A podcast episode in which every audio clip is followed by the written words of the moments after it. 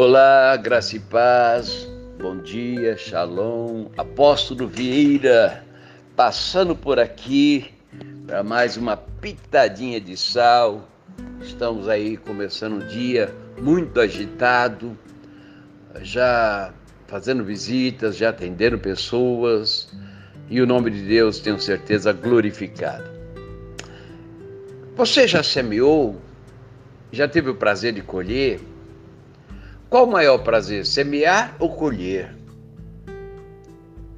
Eu vinha com esta frase: o que é melhor, semear ou colher? A Bíblia nos faz entender, o Senhor está dizendo que é melhor dar do que receber.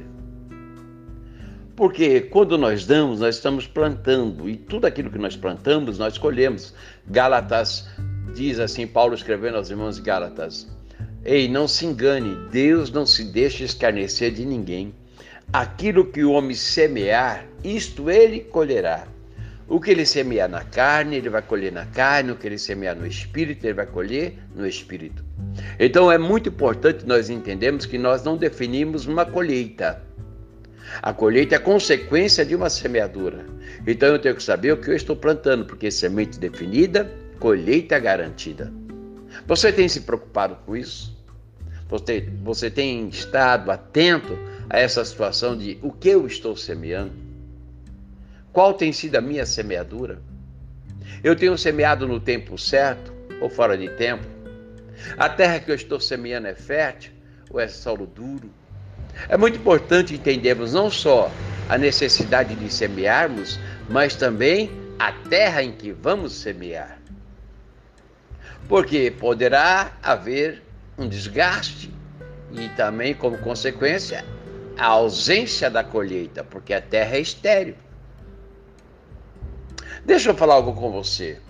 Deus, o nosso Senhor, estabeleceu um princípio de plantio e colheita, plantio e colheita, em todos os sentidos da vida. Na natureza é muito evidente, podemos ver o plantio de uma semente e o modo como ela nasce e se multiplica dando o seu fruto. O mesmo princípio vale para os recursos que o Senhor nos deu para administrar e também para compartilhar. Vou repetir: o mesmo princípio. Deus é Deus de princípios, amém? Deus é Deus de aliança, aliás. E na aliança de Deus existem princípios. E o mesmo princípio vale para os recursos que o Senhor nos deu para administrar e também para compartilhar. A generosidade é um dom de Deus. Eu costumo dizer que toda semente de gratidão irá gerar uma colheita de honra para nós. Toda semente de gratidão irá gerar uma colheita de honra para nós. Quando abençoamos alguém, estamos praticando o amor de Deus. Quando abençoamos alguém, estamos praticando o amor de Deus. Deus se alegra disso e, consequentemente, ele derrama sobre nós uma boa medida, sacudida, recalcada e transbordante. Eu quero orar com você neste momento. Pai querido, ensina-me a abençoar a vida das pessoas ao meu redor. Mostra-me como devo abençoar essas pessoas. Derrama sobre mim o Espírito Santo para que eu tenha o dom para compartilhar e o dom para amar. Perdoa-me pelo apego que muitas vezes eu tenho tido pelas coisas materiais que pertencem a este mundo. Eu não vou levar nada disso. E não tem significado eterno e verdadeiro.